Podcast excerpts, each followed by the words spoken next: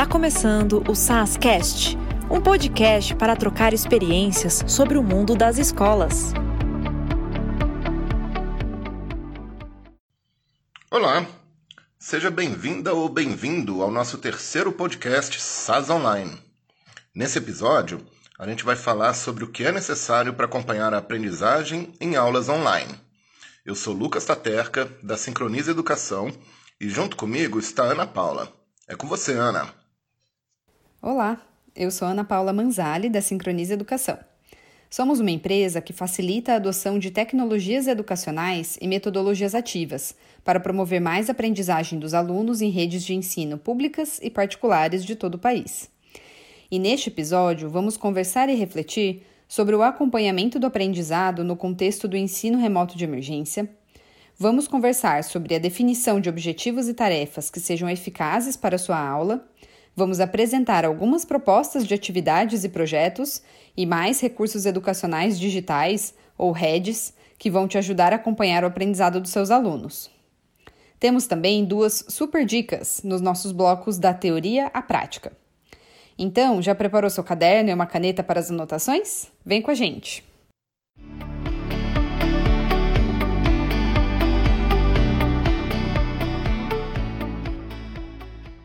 Para começar a nossa conversa, Ana, tem muita gente perguntando o que é necessário considerar para acompanhar a aprendizagem no contexto online. O que você pode falar para a gente sobre isso? Boa pergunta, Lucas. O que a gente vai falar aqui, que é necessário considerar para acompanhar a aprendizagem neste momento, na verdade serve para qualquer contexto. Mas primeiro a gente precisa desligar nosso piloto automático e refletir. Por que a gente precisa acompanhar a aprendizagem? Porque a gente quer garantir que as competências estão sendo desenvolvidas, porque a gente quer planejar a próxima etapa das nossas atividades ou do nosso trabalho, porque a gente quer dar uma nota? Pois é. Todas essas razões que você sugeriu fazem parte de qualquer processo de ensino-aprendizagem. Ou seja, vamos embarcar nesse podcast pensando que o que a gente vai falar também tem relevância no ensino presencial. Exatamente. O acompanhamento da aprendizagem do aluno precisa acontecer independente do contexto, né? A partir da observação de evidências de aprendizagem. Pois é. Mas explica isso melhor, Ana. Porque os professores devem estar se perguntando: tudo bem, mas como eu estabeleço as evidências importantes no contexto remoto? Ou como eu defino as estratégias para coletar essas evidências se eu estou longe dos meus alunos? Muita calma nessa hora. Vamos lembrar que nesse momento o que a gente está fazendo é um ensino remoto de emergência. A gente está sem o tempo necessário para planejamento, sem o preparo inicial adequado, sem saber até quando vai durar essa situação, sem estrutura adequada, enfim. Os alunos também não foram preparados, nem sempre têm os equipamentos necessários disponíveis e as famílias estão enfrentando uma sobrecarga de tarefas diárias que nem sempre conseguimos contar com a ajuda deles. Sim, ninguém está num contexto ideal nesse momento, né? A gente está aprendendo junto. Exato. Então, dito isso, a gente trouxe algumas premissas importantes, pensando no acompanhamento da aprendizagem. A primeira reflexão é: o que a gente precisa garantir do currículo nesse momento? Vai ser necessário olhar para tudo que a gente tinha planejado e priorizar o que, que do currículo é mais importante. Sim, isso é difícil, mas é fundamental para a organização do professor. Outra premissa importante para acompanhar a aprendizagem é manter uma rotina de sempre verificar o aprendizado do aluno, não deixar para fazer só na atividade final. Isso mesmo, porque quando você identifica rapidamente que um aluno ou um grupo de alunos está com dificuldade na aprendizagem, fica mais fácil de parar e rever as estratégias, né? Então, planejar uma coleta de evidências de aprendizagem em várias atividades vai ajudar a fazer esse acompanhamento da aprendizagem, e essa é a terceira premissa. E só para lembrar, Ana, planejar uma coleta de evidências de aprendizagem não significa que o professor vai preparar avaliação em todas as aulas. Significa planejar quais elementos ele pode observar durante a aula que vão indicar que os alunos estão aprendendo. Bom ponto. A gente não quer onerar mais o professor ou a professora. A gente quer mostrar que podemos aproveitar algumas situações de aula para coletar dados relevantes de aprendizagem do aluno, se a gente estiver atento a isso. Isso nos leva à nossa quarta premissa, né, Lucas? Isso. E com essas evidências de aprendizagem, o professor vai conseguir ter mais clareza sobre a continuidade do processo, qual caminho ele vai trilhar a partir das informações de aprendizagem dos alunos, o que é fundamental nesse acompanhamento da aprendizagem. E, Ana, qual é a próxima premissa que deve ser lembrada? A quinta premissa é dar feedback como forma de aprendizado. O feedback é aquele retorno que a gente dá para os alunos sobre como estão indo, onde podem se esforçar mais e onde podem ir além. E em tempos de ensino remoto é mais importante ainda, para incentivar o aluno a persistir diante de desafios que ele pode estar encontrando. E outra forma de usar o feedback de maneira formativa é propor uma atividade em que os alunos precisam dar feedback sobre o trabalho de um outro colega. Esse é um feedback entre pares. Nesse tipo de feedback, os alunos aprendem como analisar uma atividade, como relacionar os objetivos da atividade com a realização dessa atividade e aprendem também habilidades como gentileza e empatia ao dar esse retorno para o colega, considerando que ele também está sendo avaliado. Bom, tudo isso que a gente falou aqui são oportunidades para a gente repensar os processos que a gente já fazia no nosso dia a dia. A gente está tendo que parar e olhar tudo o que a gente já fazia estamos saindo do piloto automático. Então, todo o trabalho que os professores estão tendo, todo o cansaço, toda incerteza, pensando no lado positivo, vem com essa oportunidade da gente repensar o processo. Esperamos que, quando a gente voltar a ter aulas presenciais, isso também seja aproveitado como conhecimento e repertório de vocês daqui para frente.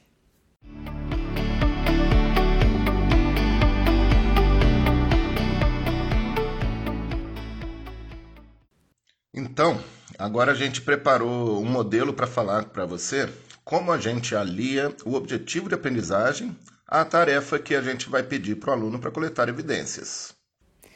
A gente se baseou no modelo do planejamento reverso, do livro Planejamento para Compreensão, do Wiggins e do McTighe. E eles estruturam o planejamento assim: primeiro, a gente estabelece os resultados que a gente quer alcançar com a aula, ou seja, os objetivos de aprendizagem. Depois a gente pensa em como coletar as evidências, ou seja, como eu vou saber que eu atingi esses objetivos. E por último, a gente pensa na tarefa, que a gente vai elaborar para coletar as evidências. Observe que nessa estrutura de planejamento, a gente não pensa nos objetivos e vai para a tarefa para depois pensar como verificar e avaliar. Essa proposta é diferente, né, Lucas? Sim, no planejamento reverso, a gente parte do princípio de que as evidências que a gente quer coletar é que vão determinar que tipo de tarefa que eu preciso propor para os alunos. Vamos pensar num exemplo, é, para ficar mais concreto. Em uma atividade de ciências, eu tenho como resultado desejado que os meus alunos compreendam o processo de fotossíntese, por exemplo. Mais especificamente, os seus elementos e etapas, e que eles saibam relacionar essas duas coisas.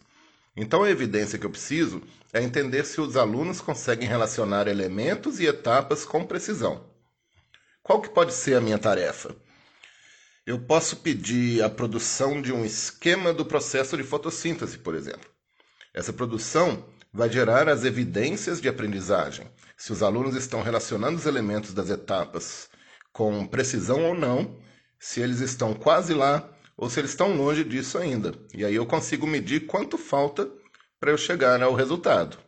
Boa, Lucas! E como sugestão nossa, você pode então montar o quadro RET, da sigla Resultado, Evidência e Tarefa, em que você escreve resumidamente esses três pontos para se guiar. E esse é um ótimo momento para a gente fazer um pequeno exercício de metacognição. Vou pedir para vocês pegarem lá o seu lugar de anotações, seu caderno, e escreverem um resultado para sua aula, ou seja, um objetivo de aprendizagem. Depois, escreva uma evidência que você poderia coletar para checar se esse objetivo foi atingido. Para você fazer esse exercício com calma, vou te pedir para dar um pause aqui no podcast. Vamos lá?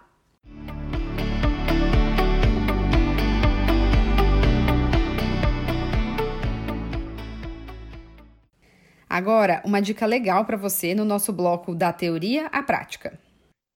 Para garantir condições do aluno concluir a tarefa, a nossa dica é o Sistema de Verificação CAR. Essa sigla vem das iniciais das palavras clareza, acesso, rigor e relevância e foi criado pela professora Rhonda Bondi, de Harvard. Sabe aquele momento em que você está na aula, você olha para os alunos e percebe que alguma coisa na aula não está indo bem, mas você não consegue identificar exatamente onde poderia ter sido diferente? Nesse momento, você precisa agir rapidamente a fim de contornar a situação, não é verdade? Pensando nessa situação, foi elaborada essa rotina de pensamento que indica para a gente algumas possíveis evidências do que pode não estar dando certo e que, se forem rapidamente detectadas, o professor pode intervir. Por exemplo, será que a tarefa que eu estou dando está clara para todos os alunos? As palavras que eu usei são compreensíveis ou estou aplicando essas palavras num contexto diferente? Esse é um dos elementos que eu consigo observar na hora. Se eu passo uma tarefa e ninguém começa a fazer, por exemplo, pode ser um sinal de falta de clareza. Pois é. A gente também precisa observar se todos os alunos podem concluir a tarefa com autonomia e se eles se sentem capazes de fazer a atividade. Isso é o que a gente chama de acesso, e vai desde a coisa mais simples, como acesso ao material para fazer a tarefa, até o lado mais subjetivo do acesso, que é não conseguir entender a tarefa sozinho. Ou seja, os alunos estão conseguindo ter acesso à tarefa para concluí-la com sucesso? Outro ponto é o rigor.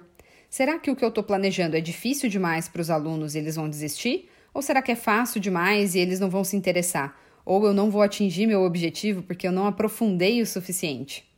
Como eu consigo mediar as diferenças de conhecimento entre os diferentes alunos para garantir uma atividade que gere interesse por quem tem menos dificuldade e por quem tem mais dificuldade? Não é porque a tarefa é difícil que ela é necessariamente inalcançável. Eu posso ter um rigor alto e, para equilibrar, eu posso providenciar materiais de apoio para quem precisar. O último elemento da verificação CAR é a relevância. Os alunos consideram a atividade relevante para eles? Ela é interessante? Faz sentido? Pode ser que eles não estejam fazendo a atividade porque não percebem uma utilidade direta e eu posso ajustar isso com intervenções. Bom, a gente contou para você um pouco sobre a verificação CAR. Então, da próxima vez que você se encontrar nessa situação, Repasse os elementos em sua cabeça para identificar se na sua atividade faltou clareza, acesso, se teve um problema de rigor ou se não era algo relevante para os alunos. Você também pode usar a verificação CAR no momento de planejar a sua aula. Super dica, né?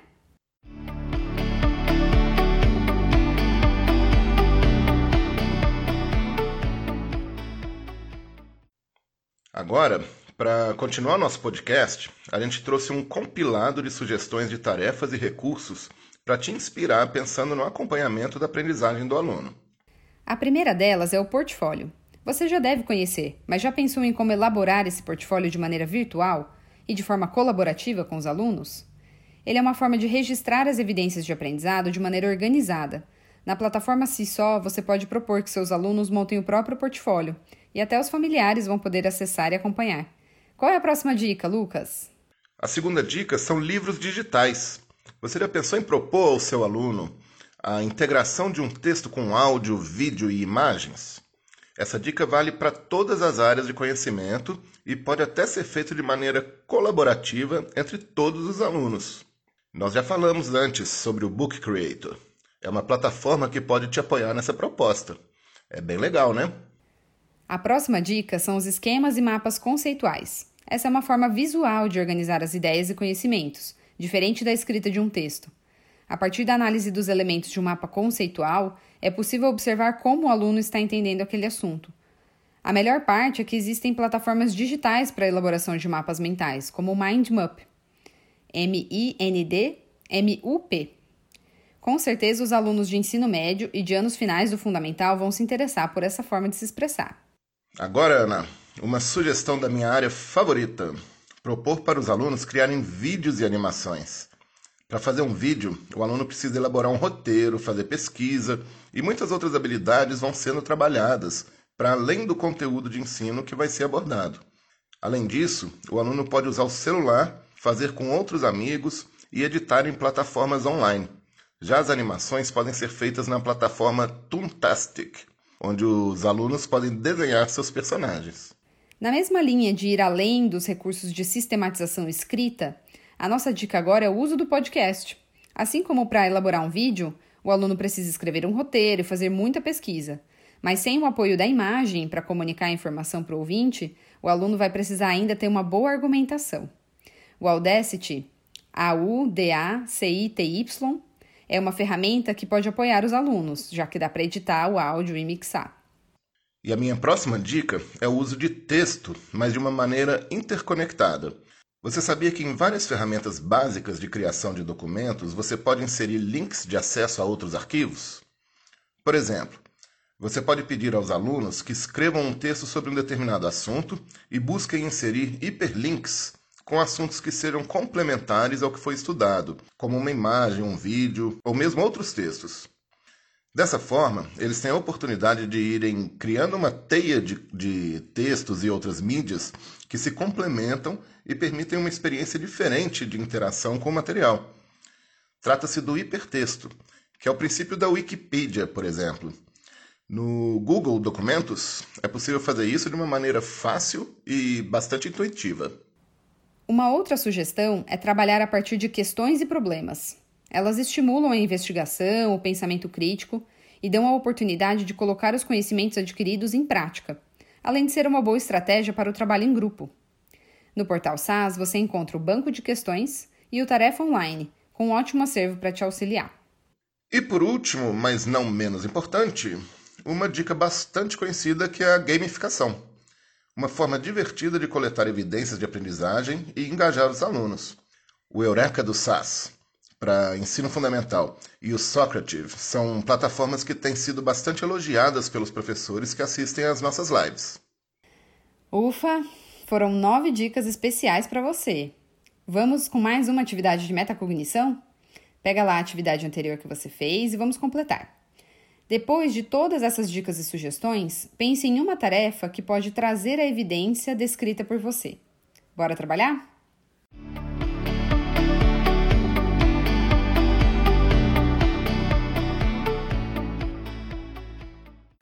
E para terminar, a gente traz mais uma dica do bloco da teoria prática.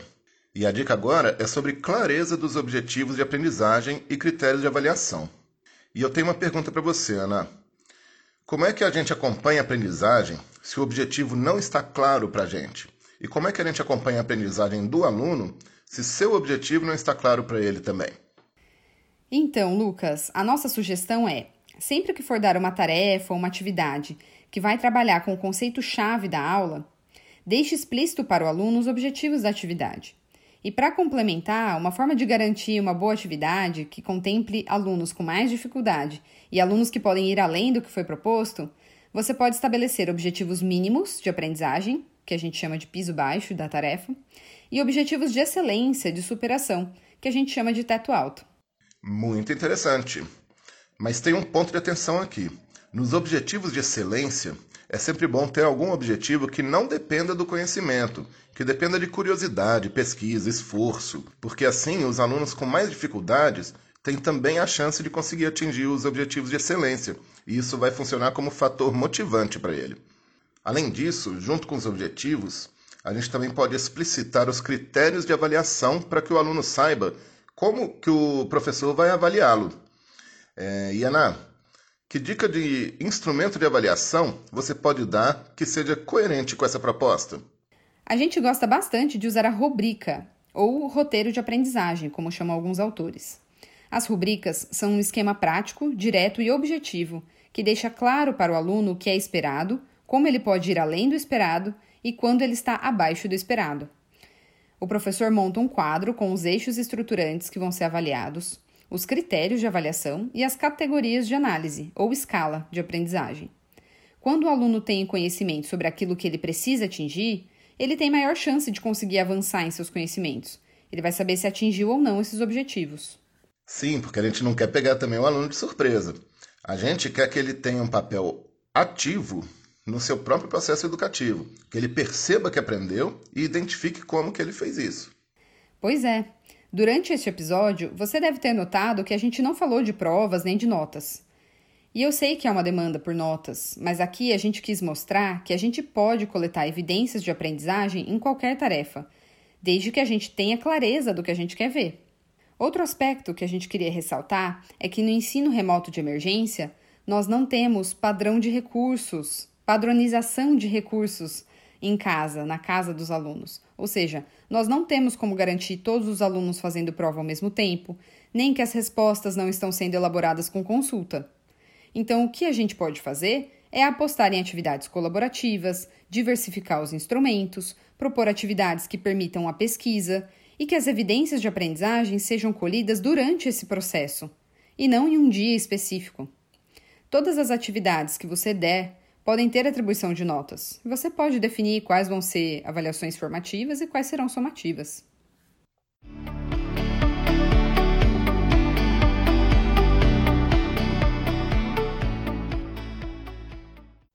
E com essas dicas finais sobre clareza dos objetivos e critérios de avaliação, a gente encerra o nosso episódio. Foi um podcast recheado de sugestões. Nós refletimos aqui sobre o acompanhamento do aprendizado no contexto do ensino remoto de emergência, conversamos sobre a definição de objetivos e tarefas que sejam eficazes para a aula, apresentamos algumas propostas de atividades e projetos que podem ser desenvolvidos com recursos educacionais digitais, os REDs, e também falamos sobre super dicas, a verificação CAR, a ampliação dos objetivos para objetivos de excelência e o uso da rubrica. Esperamos que você tenha gostado e aproveite as nossas dicas. Obrigada e até o próximo podcast.